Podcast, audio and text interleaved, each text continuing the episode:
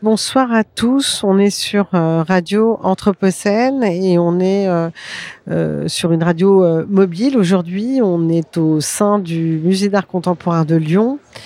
à l'occasion de la nocturne du festival Mode d'emploi. Et donc, j'ai le plaisir d'accueillir Maria Grace Salamanca Gonzalez, qui est l'une des invitées de cette dernière journée du festival Mode d'emploi, donc ici à Lyon, au Musée d'art contemporain. Maria Grace Salamanca Gonzalez, Bonsoir. Bonsoir Valérie. Bonsoir. Vous êtes euh, actrice de théâtre et docteur en philosophie.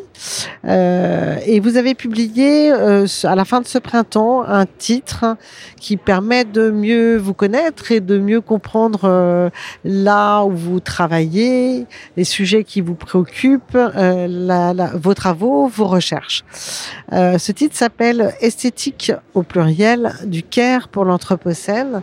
Il a été publié aux éditions 205 dans la collection À partir de l'Anthropocène. Et euh, si je lis, hein, ce sera une première question en fait qui, qui correspond à la quatrième de couverture, euh, euh, au premier paragraphe de cette quatrième de couverture que je trouve tout à fait intrigante. Est-ce qu'il reste quelque chose à faire, à dire, à réfléchir? Est-ce que nous pouvons continuer à croire que des connaissances suffisent? Pour changer nos conduites, nos décisions Qu'est-ce qui a suffisamment valeur pour nous en tant qu'humains pour faire face aux urgences planétaires? Alors, je vous retourne la question, Marie-Grèce Salamanca. Qu'est-ce qui a suffisamment de valeur pour vous, en tant qu'humain, en tant qu'humaine, pour faire face aux urgences planétaires? Je pense que ça dépend du jour parce que je, je change d'humour.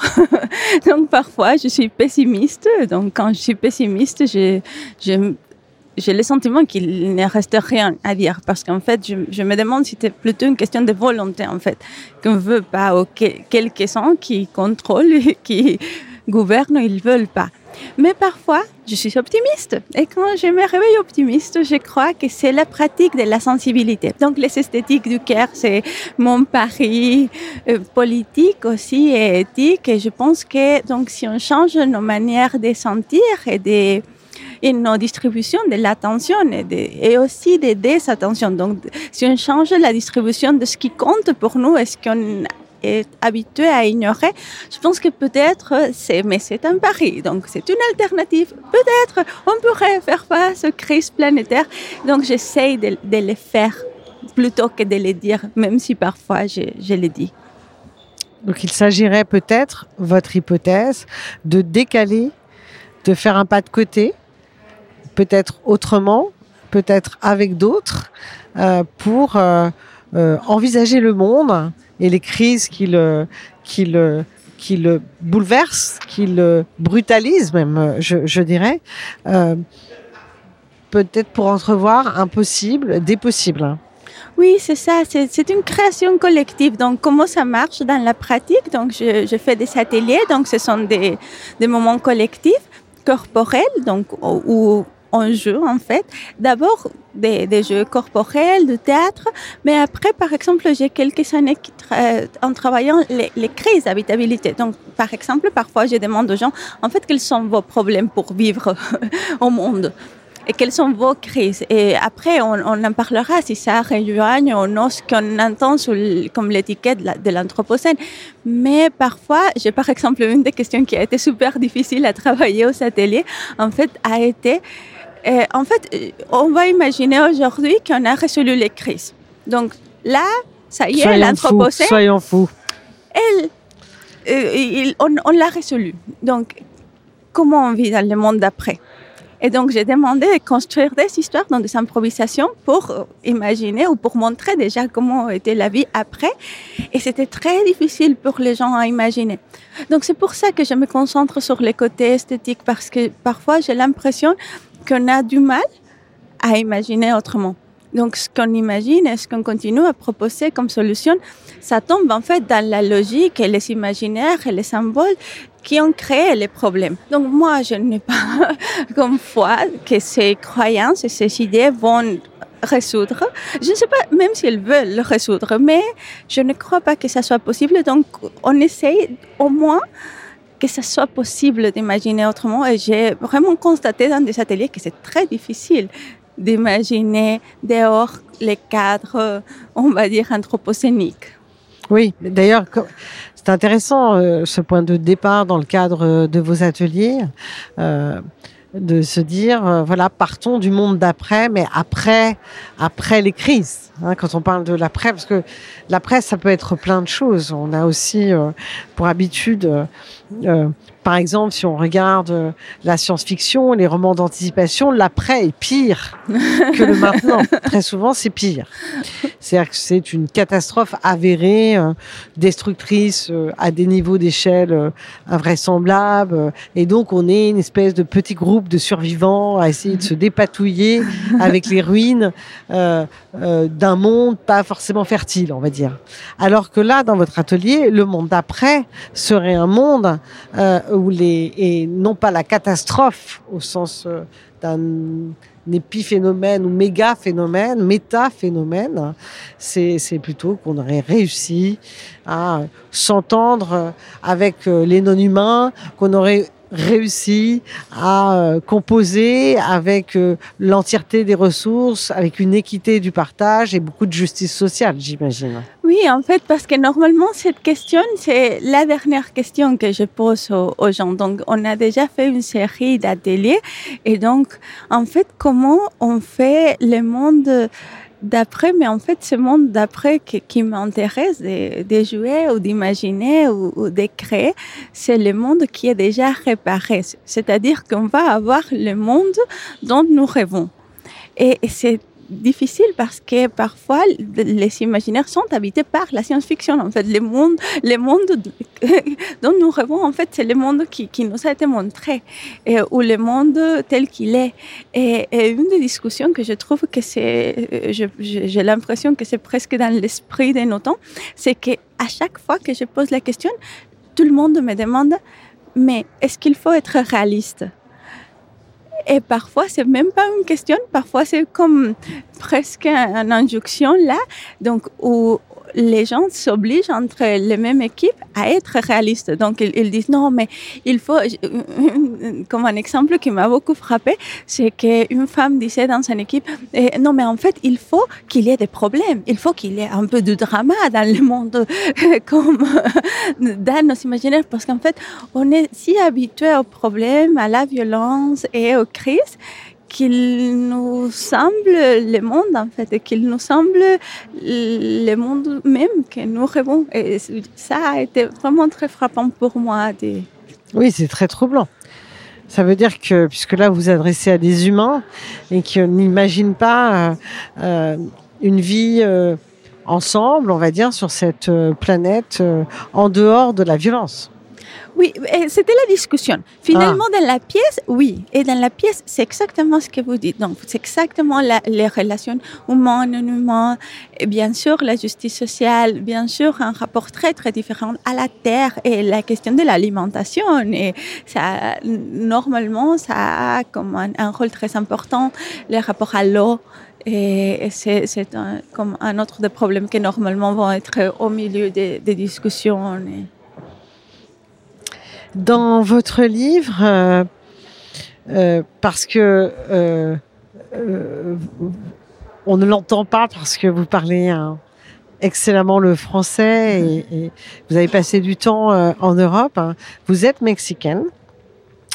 Je le dis parce que c'est un rapport avec votre ouvrage, parce que vous posez dans ce titre la question des alternatives qui sont pratiquées dans le sud global. C'est-à-dire que vous posez euh, une option décoloniale euh, pour interpréter les crises et les dépasser, c'est-à-dire des possibles voies d'action euh, à venir. Je, voudrais que c'est important parce que moi, à la lecture de ce livre, je me suis sentie au départ un peu agacée parce que je me suis sentie très en dehors mais parce que d'une certaine manière, je suis en dehors.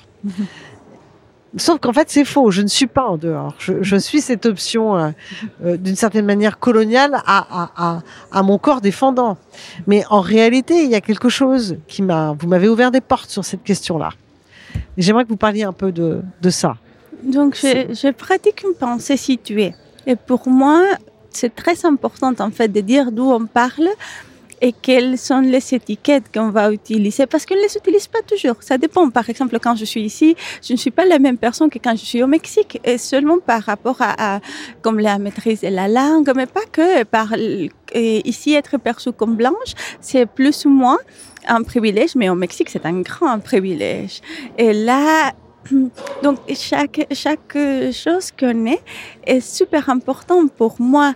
Et c'est très important de dire d'où je parle. Et c'est très important parce que c'est aussi et quand on, ça, a un rapport avec l'option décoloniale, mais je, vais développer d'abord le lieu d'énonciation. Donc, en fait, oui, c'est toute l'introduction de votre livre. Hein. Vous parlez de ça, hein. la question du lieu d'énonciation, de la légitimité de ce lieu d'énonciation, etc. Donc c'est. Oui, oui, c'est en fait c'est c'est aussi la seule rigorosité qu'on peut avoir. C'est comme de l'honnêteté. Mais au-delà de l'honnêteté, c'est aussi de donner à l'autre, et dans ces cas-là, comme c'était en France pour les Français ou pour un public francophone, c'était aussi de donner des outils euh, herméneutiques pour m'interpréter en fait, pour arriver à comprendre en fait pourquoi elle va prendre l'option de coloniale. Qui est-elle et pourquoi cela va être important pour elle. Et je ne cherche pas convaincre. Et donc, je ne cherche pas que l'option décoloniale soit l'option pour tout le monde. Mais je voulais, par, comme par les faits ou en me situant, je voulais au moins que ça soit compréhensible pourquoi pour moi, c'est une option que, que j'ai senti qu'il fallait prendre quand j'ai habité en France. Et c'était parce que c'était la seule théorie qui me permettait en fait de penser par moi-même et de ne pas répéter la, et reproduire la pensée du Nord. Parce que quand j'étais ici, et dans l'académie comme de philosophie, donc j'étais toujours envoyée à mes origines à la géographie. Donc, j'étais mexicaine, donc je pouvais faire que de la philosophie mexicaine. Donc, je ne savais pas comment, en fait, me placer. Est-ce que moi, je fais de la philosophie mexicaine? Qu'est-ce que cela veut dire? Et donc, j'ai commencé à lire les auteurs de la théorie des coloniales et là, j'ai pris une chose qu'on appelle l'option décoloniale. Ça veut dire que c'est pas nécessairement le choix de lire ou de suivre des auteurs de, l'Amérique du Sud, mais c'est l'option de se décoloniser soi-même. C'est-à-dire de rendre compte, en fait, de nos oppressions, de nos privilèges, de dire d'où on parle et d'expliciter clairement ce qu'on a là, on, dirait par exemple que c'est la non-neutralité de la pensée. Donc on ne croit pas que nos pensées, nos idées ou nos paris sont neutres. Donc si c'est pas neutre, ok, qui est tout. et, et, montre tes, cartes là. Et donc, c'est cet exercice-là de montrer tes cartes parce qu'on ne croit pas qu'on soit neutre ou qu'on puisse penser depuis, euh, comme les féministes diraient, du point de vue de Dieu. Enfin, moi, j'ai. J'ai aimé beaucoup hein, être à l'endroit où j'étais, évidemment. Euh, euh, justement, vous venez de dire que vous êtes blanche et que c'était plus compliqué. Votre position de philosophe, c'était plus compliqué au Mexique, depuis le Mexique. Euh, moi, je ne peux pas savoir comment les choses sont compliquées pour vous, même ici. Je me sens loin de ça. Mais alors, au Mexique, pour moi, la distance est encore plus, encore plus grande. Hein. Je ne suis jamais allée au Mexique. Euh, et dans votre livre, vous parlez de ça. Vous, parlez de, euh, de, de, la manière dont euh, vos recherches, mais pas que les vôtres, hein, tous ceux qui travaillent sur cette question-là, au Mexique, à quel point c'est vécu très violemment. Est-ce que vous pouvez nous éclairer un peu là-dessus? Oui, donc il y a il y a un rapport qui est, qui est très difficile entre les privilèges et les oppressions. Et donc, c'est ce qu'on appelle la blessure coloniale. Donc, la blessure coloniale, c'est en fait le fait d'avoir été éduqué, même par un système éducatif, par exemple au Mexique, où nous étions, en, où nous devions suivre les premiers mondes. Donc, où il fallait être comme quelqu'un d'autre, mais qui est de là loin et qui n'est qui tu, tu n'es pas. Le premier monde, vous avez Oui, oui. Donc le, premier monde, c'est qui? En fait, on ne sait pas trop. On ne sait pas tout. Là, peut-être que serait plus juste de dire les nord global ou quelque chose comme ça, mais, mais c'était très bas en fait. Euh, on ne savait pas trop qui était l'Europe, les États-Unis, en plus, c'était pas si clair. Mais c'était clair qu'on ne l'était pas et qu'il fallait travailler pour arriver, mais on ne savait pas trop arriver à quoi? Ou qu'est-ce qui manquait? Mais on sait on interprétait comme la différence, notre différence par rapport à un monde qu'on n'arrivait pas à bien dessiner, comme un manque. Et là, donc, quand, quand j'étais ici, par exemple, j'étais renvoyée à mes origines, par exemple. Une fois, je voulais louer un appartement, donc j'ai téléphoné et seulement par l'accent, le monsieur m'a dit, mais ça ira pas. Donc, c'est être comme subalternisé et, et c'est folklorisé et euh, avec des préjugés. Donc, une définition que j'aime bien de la colonialité, en fait, c'est que c'est mm, un dispositif de pouvoir qui est monté sur une prétendue connaissance de l'autre. Donc, les gens croient que même si ne me connaissent pas ou ils ne connaissent pas le Mexique, ils peuvent savoir que penser de moi ou du Mexique en fait. Et euh, ils ont une opinion politique peut-être sur l'Amérique latine en général, euh, mais en mélangeant, je ne sais pas, la Colombie, l'Argentine et le Mexique, comme, ou, les Caraïbes, qui c'est encore une autre histoire très différente. Et donc, et comme si c'était comme la même histoire. Et donc, c'est un peu ça. Mais là, au Mexique, ça renverse un peu les, positions de pouvoir, parce que là, normalement, euh, j'incarne les privilèges. Et donc là, pour moi, les défis, donc ça a été de, en fait, me rendre compte que je suis perçue comme blanche et de me rendre compte qu'est-ce que ça veut dire parce que les oppressions, on les ressent très facilement. Donc en étant en Europe, le poids de la colonialité, c'était très simple pour moi. Mais en étant au Mexique, c'est très difficile en fait de voir quels sont mes privilèges parce que euh, j'en jouis. Et donc c'est très très difficile. Et donc ce que je me suis rendu compte en fait, ce qui est qu'il faut beaucoup d'attention et beaucoup de sensibilité et une disposition qui n'est pas du tout simple pour m'en rendre compte. Et pour moi, maintenant, les, les buts, ça serait d'arriver à trahir ces privilèges. Donc, oui, les utiliser. Mais une fois que tu as la parole, qu'est-ce que tu vas dire?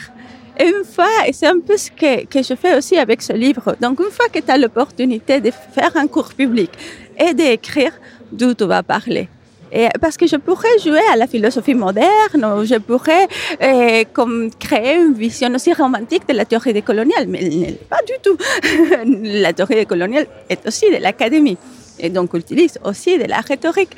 Donc, comme là, je, je vais utiliser les privilèges au Mexique et j'essaie de les trahir. Mais c'est pas toujours simple de savoir qu'est-ce que cela veut dire trahir les privilèges. Mais ah ben ça, vous, verrez après. D'ailleurs, c'est vrai que j'ai oublié de le dire, mais euh, cet ouvrage esthétique du Caire est, euh, est, un texte qui est issu d'un cours public que vous avez donné à l'école urbaine euh, de Lyon.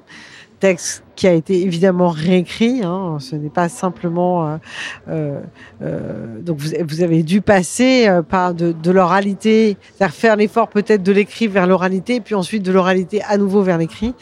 Pour euh, voilà, c'est un titre que je conseille absolument à, à, tout le monde. Il nous reste une minute et demie. J'aimerais savoir ce que vous faites aujourd'hui, ce à quoi vous travaillez aujourd'hui au Mexique. Donc là, j'ai travaillé un peu plus les esthétiques du cœur. Je viens d'écrire un livre en espagnol euh, sur des ateliers, mais sur les crises. Donc là, on a, comme on savait déjà que c'était allait être un livre, donc on a fait des photos, on a fait des comptes avec les participants qui sont venus aux ateliers. Et donc j'essaie d'expliciter les, les prémices esthétiques du cœur ce qui m'intéresse en fait, c'est que les gens commencent à les pratiquer. Donc normalement, je, je vois dans les artistes, donc je fais des ateliers dans des écoles d'art ou dans aussi les phares d'art au Mexique. Donc j'essaie de travailler beaucoup avec les artistes pour que la pratique soit un peu répandue. Donc c'est surtout ça. Je continue un peu dans la recherche au Conseil national de sciences et technologies au Mexique.